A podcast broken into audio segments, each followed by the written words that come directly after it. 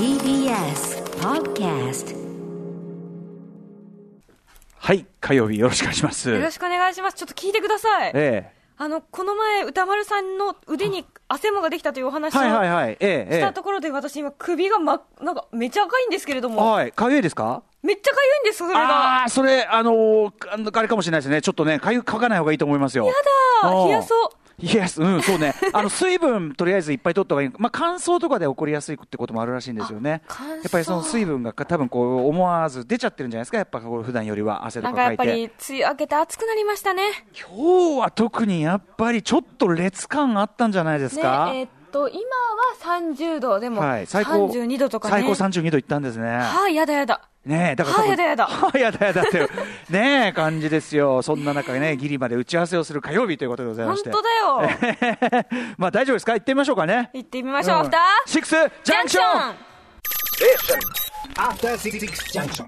8月4日火曜日、えー6時1分を過ぎました。ラジオでお聞きの方も、ラジコでお聞きの方も、こんばんは。TBS ラジオキーステーションにお送りするカルチャーキュレーションプログラム、アフターシックスジャンクション。通称、アトロク。はい、えー、パーソナリティは私、えー、本日は所属事務所スタープレイヤーズからリモート出演しております。ラップグループライムスターの歌丸です。そして、火曜パートナーの宇垣美里です。はい、昨日はね、スタジオ行って、あのーキリン一番搾りのいろんな企画がございまして、えー、5曲またぎでですね、いろんなことやって、まあ、めちゃめちゃ面白かったんですけど、今日はおなじみのリモートということでございます。もうちょっと私も、ちょっとね、こう、こう交互に行きますと多少は戸惑いますよね。どっちがどっちだかってなっちゃいますよね。そうなんですなまず一番の戸惑いは、この放送用にこうマイクに向かって喋るんですけど、これにむ向かってマイクをセットセットするの忘れちゃいましたね、やっぱね、ズームでずっとさ。そうか、ついてますもんね、もともと。そうそう、やりとりなんかしちゃってるから、そうそう、そうなんですよ、ついてるから、だからなんかさっきも慌てて、あーっつって、なんかその、先週もそうだった、先週も火曜日、マイクを慌てて持つっていう、なんかこう、ロックミュージシャンが歌い出すくだりみたいな、そういう感じになりやすいっていうね、あれがありますよね。今日はでも、すごいその炎天下の中、まあちょっと先ほど8時台にもね、あ、先ほど、後ほど8時台にも特集やりますけど、えー長谷川町子さんのね、えー桜新町に長谷川町子記念館、そして長谷川町子、えー美術館とかありまして、えーこちら今日僕、ついさっき行ってきたんですよ。私は日曜日に行ってきまあ、行ってした。こられました。うんええあの、でも天気良くてよかったですよね、そのぐらいはね。うん。今日でも今日は割とカンカン照りの中歩いてて、あのー暑かったでしょ暑かったし、でもなんていうのかな、そのカンカン照りの中歩いてですね、で、中はまあ涼しいと。で、その中に、あのーまあ割とね、あの、今すごく見やすい状態なんで、本当におすすめですよ、長谷川町子記念館美術館そうですね展示も素晴らしかったし、もう僕、うん僕2時間ぐらいずっと行っちゃったんですけどい、や、あれは、期限がなかったらいつまでもいられてしまう。なぜならもうたくさんあって。本も読めるしね。そう。あの、座敷があって本読めるとこあるじゃないですか。もうね、いっちゃう。あの上でね、漫画読めたりするんだけど、ちょうどそのところでね、その座敷があって漫画読めるフロアのところで、あのーなんていうのかな、こうほら、あの、ケンケンパができるように。あやりました私。ありました？やりました、うん。こう下になんていうの？地面にこう丸がこうね、こう映し出されてるところがあって、ねはい。そのフロアのあたりにですね、あれ、小学校高学年か中学生ぐらいかな、とにかく女の子二人が、もう二人でこう来ててですね、ずっとそこでケンケンパしたり、あそこでこうい落書きしたりして私も落書きした。あれ楽しいですよね。その女子たちと楽しみ方同じじゃないですか、宇垣さん。あのね、ずいぶんやっててね、なんかそういうのも含みで、なんか、あのーまあ、本当に見やすいぐらいの本当に、人人口密度的には割とこう見やすい環境だったりしたのでののんびりとした夏休みの一日間があって日曜もそうでした？そうでした。そんなに混んでなくって、うんうんまあ一人でケンケンパもできますし、ええあの、壁に落書きもできるし、えあとあれですね、喫茶店もちょっと空いていたので、うんうんそう、私本当は筆を渡して、あの、呼んでほしかったんですよ。あー船さんとか。あのよあの、ね、呼ばれてました、他のお客さんが。タマって呼ばれてました。呼ばれなかったの、でも私しかいなくて、お客さんが。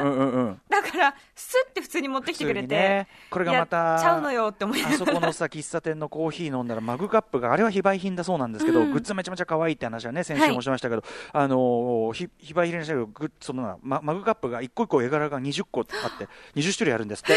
全部違うんですってよ。えー、そっちにすればよかった。私、あの、パパイヤソーダにした。あの、長谷川町子さんがパパイヤがお好きで、はいえっ、と、毎日パパイヤ食ってたんですってね。そう。せっかくだからなんか、それらしいものにしようかしらと思って、パパイヤソーダにいいじゃない。パパイヤ、パパイヤいいじゃん。パパイヤ美味しかったですか？美味しかったうん展示もね、ちょっと後ほどの特集にも関わってきますけど、はい本当に隅から隅まで味わえる。楽しかった。素晴らしい。で、やっぱり長谷川町子さんすごいなって、やっぱ、そ改めてちょっとリスペクトを、ね新たにしちゃいましたよね。やっぱ、絵がうまい。絵がうまい。あのちっちゃい時から絵がうまい。あと写実的な絵とかもめね、っちゃうまい、画じゃない絵もすごいお上手でいらっイしゃって。ラストとかもね描かれてて。あとね、髪型が本当にサザエさんだったのが私はびっくりしました。上方サザエさんね。あの絵に描かれてるこうご家族のことを絵に描いてるあれなんかとお姉様がね、お姉様がどっちかというとサザエさんまんまで描かれててであの八重の絵のあのまさにその会社が姉妹社っていう会社のぐらいで、はいの絵のやっててねあの感じ見るだけでもすごい楽しいし、お姉さんも絵がうまいのよ、また。おーえうまいねだから、うん私はちょっと本当に日本の若草物語と言いましょうかそうですね。それぞれに才能があって。そうそうそうお母様もいらっしゃって、ね。そうなの、そうなの。なんか、でね、お母さんがまたすごくこう、あの、姉妹の後押しをしてくうんうんれる感じ。あとでもその姉妹でこう、中でガチャガチャガチャガチャ、日々のこう、なんかやってる感じとかも、なんか僕楽しそう。日本のオルコット姉妹、これは、ういるじゃんとうそうそうそうそう、と思いましたね。職業婦人ですしね。そうそうそう、まあ、いかにね、先進的な、えー作家であったかという、アーティストであったかという話、長谷川町子さん、えー8時台に特集しようと思います。えーあとね、私、うん。あの、磯野家を上から見た図っていうのを、ああ、あの、模型がありますね。そう、うん改めてすんごい家住んどるなとあの花澤さんが案内 案内するとねそうそうそうそう花澤さんはあの不動産屋ですから、お宅が。もえーう、上手に紹介してましたけど、今見ると豪邸よね、ねもうね。え、このキッチン何？みたいな。あのただ、まあ、2世帯ですから、あそこは。あ、そっか、まあ、うんそう考えると。2世帯家族なんで、そう考えると、まあ、あのぐらいで、まあ、必要なのかなって感じもしますよね。あ、でうんも、すごいお家住んでるなって思っちゃった。あのそのマスオさんが要するに向こうでこう来てると、ねあの携帯に関する話なんかも書いてあって面白かったですね面白かったでやす。ぱねうん、ちょっとまあ後ほどねまたその話もぜひぜひ。ねたっぷりしようかと思ってあのお土産もいっぱい買ってしまいました。買っちゃいました私もグッズ最高。あグッズお土産で言うと本の中で僕ねサザエさん内訳話っていう,、あの朝日新聞のね日曜版にずっと連載されてたあれがあってこれが大好きだったことを久しぶりに思い出しまして、はい。あの単語も改めて買ってしまったんですけど中でこう文章のあのあれをさ絵でイラストでこうなんていうの補足ねというか、絵文字みたいな感じで絵をうん。描いてるんですよね。そうそうそうそれがすごく好きだって自分でもそういうのをいつも落書きとかで書いていたことをめちゃめちゃ思い出しました。そう真似して書いてた。あ落書きとあとあれだな。これ恥ずかしい話ですけど母への多分連絡帳に書いていたのだなということを思い出した気がしますねこれね、はい。たまらんですよ、そんなの書いてたら。そうそうそう。でもねそんな好きだったこともすごい思い出したりとかね、しましたね。はい。ということで何度も何度も言って申し訳ないですね8時台に後ほど長谷川真さん詳しくお話ししたいと思います。あとじゃあちょっとカルチャーニュースちょっとしておきましょうかね、カルチャーニュースで言いますとですね、えー、大林信彦監督の遺作となってしまいました。えっ、と海辺の映画館キネマの玉手箱この番組でもねえっ、と柳下喜一郎さんをお招きして特集なんかもしましたけどえっ、とこれがすごく人が入っててですね、うん。えっ、とミニシアターランキングでは第1位、えーでも本当に満席御礼続出となっているような状況でえっ、と公開規模がですねちょっと拡大されるそうですよ。はい。えーということであのぜひちょっと見やすくなっていると思いますので大林信彦監督監督のね、えーまあ、あのこの番組ではあの大林さんの非常に要するに作家性が強い映画監督ですのでいきなり見てそっとしないように あの大林さんのそのいろいろこう変わったことをやっていらっしゃる中でもそれの集大成的なもう全部ぶち込みなんで、もうあのそっとしないようにという特集をやりましたけど柳下喜一郎さんがまあ出された結論確かにその通りだと思いましたけどえもう構わないからそっとしろと。まあとにかくこんな映画はを作る人は他にはいないのだからという、ね、そっとしに行けということですね。そうぜひですね皆さんも見ていただきたいなと思います。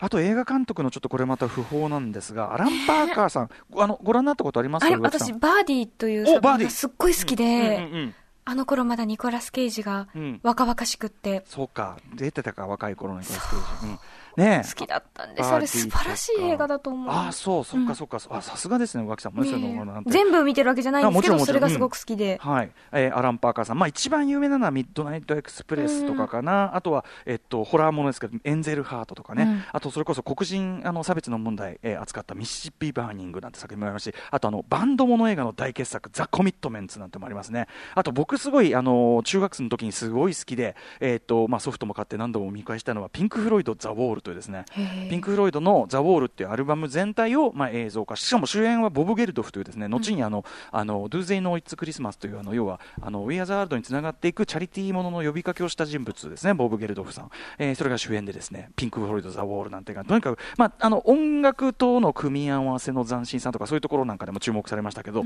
アラン・パーカーさんが、えーっとですね、7月31日に亡くなられて76歳。まだお若かったんですけどね。闘病生活を送られててあそうですか。最近ちょっとね新作ないななんて思思っていましたけどね。えー、といったあたりで、ぜひあのバンドものの本当傑作ってみて、ザ・コミットメント最高ですよ。見ます。あのザコミットメンツ。えー、とそうそうそう、あの大体バンド映画みたいなのを上げるときに、必ず僕はあの上げてますね、やっぱりその実際にその演奏する、あの劇中の中のバンドがじが実際に演奏して歌ってるんですけど、なんかその、で結局、その仲違いしてこう、まあ、別れていっちゃう話でもあるんだけど、マネージャーの子が主人公なんですけどね、はいなんかこう、音楽が生まれる瞬間の喜びみたいなのが、もう炸裂していてや。うん、あの僕はすごくあの音楽映画としてはすごくおすすめですね。あとやっぱ今のご時世的にはミシシッピバーニングとかね、やっぱいいんじゃないですかね。これはもうあの本当に今のブラックライブスマーターの時代にもふさわしい内容じゃないかなと思いますし、あとエンゼルハートってね、これね、あのーあれですよ、ミッキーロークがね、ミッキーロークがまだあのーレスラー化する前と言いましょうか。あのまだいい男時代だった頃に、うんうん。えーあれですよね、ニューオーリンズを舞台に、まあ、探偵がこうずっとこうある男の道をたどっていくと、ある恐ろしいし真実にたどり着く、悪魔ものですね、これやっぱね、エンゼルハート、これなんかも良かったですね、あとフェームも有名ですね、やっぱね、えーミュージカルもね、やっぱ音楽ものが多いな、やっぱな、うん、みたいな感じで、はい。わアラン・パーカーさん、まあえーご冥福をお祈りいたしますという感じでしょうかね。はいあとそうですね、ちょっとまだ時間あるかな、あの、ではね、リスナーメールちょっとご紹介させてください。えっ、とね、テントジさん。えっ、とね、これはじゃあ、こっちにしようかな。店長さん。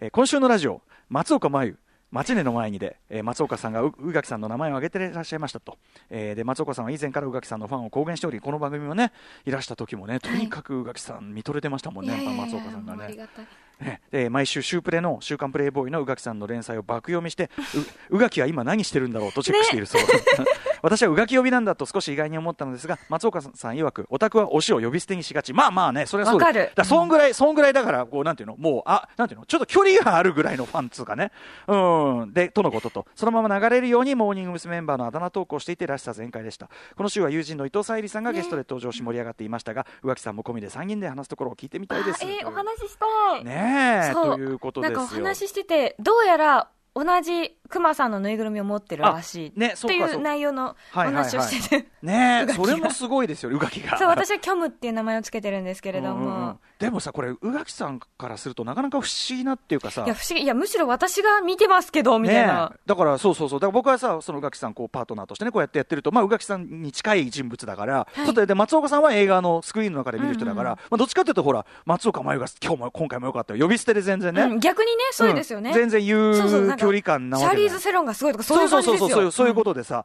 あのそういう距離感じゃん。だからその人がこうやっぱうがうがきがっつってさ宇垣さんのことファンでってやっぱ会うと完全にもう宇垣さんおた丸出しでねあのー挙動不審ななんか全然尊敬できない雰囲気を。いやいやいや、なんか近いものを感じました。そうそうだそうで宇垣さんもその好きなものに対してはその太田体質出るじゃないですか。もう9ミリ、あの、水曜日、先週の水曜日に会った時も、はい。うん。ずっとハシピーに、無理、もう 無理、泣いてるってずっと LINE 送ってて。あ本当ねえ。いやいやだからそれってやっぱ好きなものがある人はそういう人の前に出るとそういうふうになっちゃうっていうのはそうだしさわかります、その気持ちすごく。ねえ。いやだからなんかその両側をこう見てる子子が中間としてはなかなかこれはお 面白い面白いと同時に完全に蚊帳の外だなっていう 気持ちをね。確かに、いつか来ていただいたら嬉しいですね。松岡さん。ああれ？松岡さんお越しだ水曜か。そうかそうかそうか呼びではなくそうかそうか、はい。多分でもまともな会話にはならないということなんじゃないですかそれは。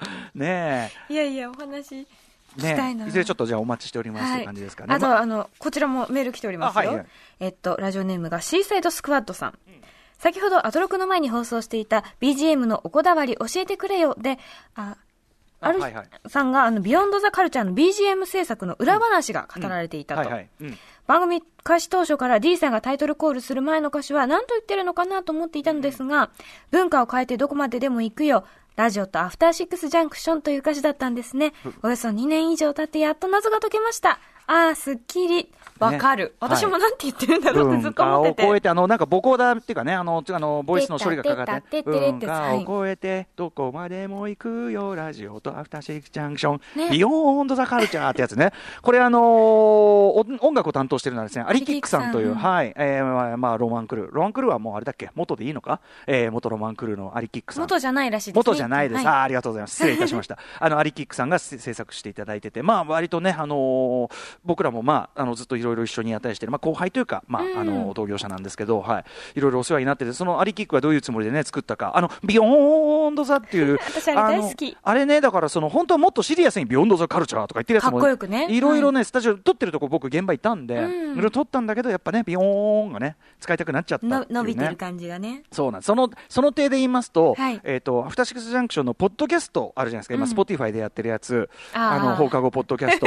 で 放課後ポッドキャストのボオープニングのそのステッカーがあるわけですよ、はいでこれはあのディレクターの小荒井さんが作っていただいて、まあ、僕はウィークエンドシャッフル時代からねずっとそういう音物は小荒井さん作ってもらってたんですけど、うんこれがまたねあの俺がね「アトロク放課後ポッドキャスト!」みたいなあのーなんつうの、あのーカラッとした感じの。カラッとっていうかその俺がふざけて ふざけて古臭い AM 感みたいなものをやる時の あのボイスと言いましょうか、なんかてめえ舐めてんのかって俺が俺が聞いても思うやつでございましてね。ちょっとね。初めて聞いた時多分ご一緒してたんですけど、宇多丸さんと。ちなみに橋P からですねあ。今ズームにあの書き込みがありましてですね。放課後ジングルのボイスはちょっと差し替えたやつを作りました。あそう。だって、あの時歌丸さん相当ゴネゴネしてえたもん。ーいや、これはちょっと、いや、でもそのね、あの小笑いさん的にはこれでいいんだって思ったのかなっていうのもありますんでね、まあ一概にこれやっぱほら自分自分がどうこうじゃないじゃないですかそう。こういうのは。ね。そうですよ。写真とかもやっぱ人に選んでもらった方そうがいいそうそうそうですからね。そういうこともあるじゃないですか。ということで。まあまあちょっと変わってるのかどうかね。このあたりも。楽しみですね。はい。そんなあたりでえーアトロクティーンウェーブスお知らせはあし後にしとく？今しとく？時間あるかな？時間は？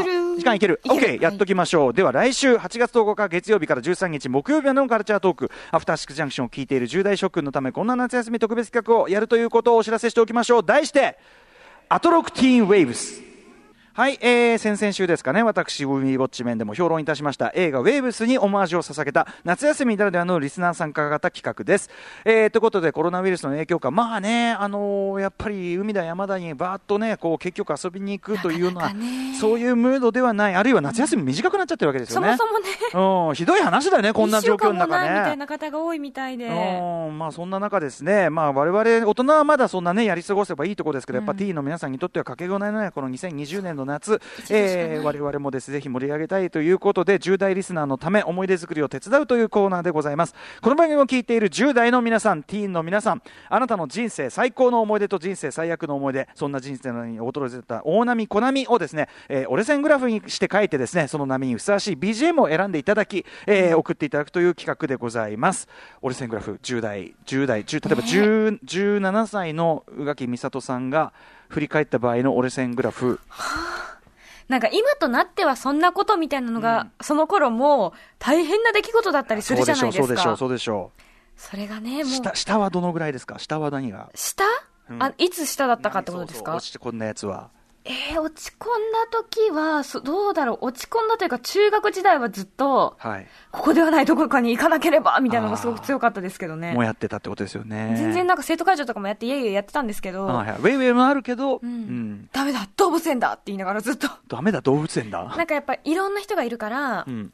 本が好きなことをはいはいはい笑う人もいれば、あーそういうことね。周りがね。勉強ができることを笑う人もいるから。周りがズーだと。なるほど。愛をください。 ZOO じゃんつうんそういうことだったんだ、はい。なるほどね。友達ももちろんいたけど、はいはいはい。そういったところにダメだなって思って辛かったりした部分もありましたね。俺そのさ例えば17ぐらいから振り返るとねいろんな落ち込みあるんだけどその落ち込みの結構な落ち込みの度合い強めのところにその17の時点よ。今だったら違うけど、うん。17の時点なら多分小学校の時に一日無視の日が回ってきたみたいな。オーマイガー最悪の風習じゃんあれさマジで。そんなるんですか今でもガキでもやってたら俺がぶっ飛ばすぞこの野郎っていうね。本当に良くないよ。本当に最低の風習だけどそれが回ってきたあの日とかねやっぱ結構ありますよね。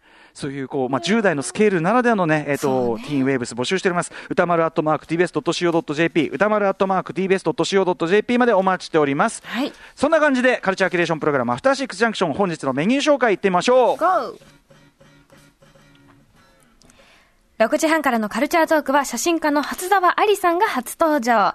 コロナで様変わりした東京を撮影した写真集、東京コロナ禍についてお話伺いまなす。かなかひりつく写真集でしたよこれはこう、うん結構ドキドキしました、見てみて。ちょっといろんなね、あのディテールについてもお話伺っていきましょうね。はいえーそして7時からのライブダイレクトは、岡山県出身のソロアーティスト佐藤萌歌さんと同郷のお友達でシンガーソングライター金子清乃さん、実は同じタイミングでアルバムを出されるということで、お二人のジョイントライブでございます。そして、7時40分頃からは新概念提唱型投稿コーナー、何かが始まる音がする、YOKAN 予感。そして、8時台の特集コーナー、ビヨンドザカルチャーは、祝生誕100年漫画家長谷川町子はおしゃれなんです。斬新なんです。かっこいいんです。特集!よいしょ!えー今年生誕100年目を迎えられました。国民的漫画サザエさんの作者として広い世代に知られる漫画家長谷川町子さん。考えてみりゃすごいことですよね。あれだけみんなしてます。よ。だって、サザエさんシンドロームっていう言葉があるってすごい話ですよね。いまだに今の若い世代だって知らない人いないって漫画で。いないでしょう。いやあれだけ古くから書かれているものなのにというね、えー日本初の女性漫画家として15歳でデビューしずば抜けた画力と抜群のセンスを武器にサザエさんのほか意地悪ばあさんエプロンおばさんなどなど多くの作品を残しました、えー今夜は、まあ、先週に引き続きというところもありますけどね、えー私たちは知ってるつもりに過ぎないかもしれないああそう島尾さんの特集であれだったんですね。かもしれない。漫画家の長谷川、ま、漫画家長谷川町子そして漫画サザエさんの魅力に迫っていきます。ということで今夜はゲストに長谷川町子美術館記念館の副館長で学芸部員を務めている、えー橋本典子さんをお迎えして漫画家長谷川町子の魅力を存分にお話していただきます。番組への感想や質問などリアルタイムでお待ちしております。アドレスは歌丸アットマーク tbs.co.jp 歌丸アットマーク tbs.co.jp まで読まれた方全員に番組ステッカーを差し上げます。そしてツイッター、LINE、インスタグラムも、もろもろの SNS もやっております。各種フォローもお願いいたします。それでは、アフターシックスジャンクション行ってみよう After Six Junction.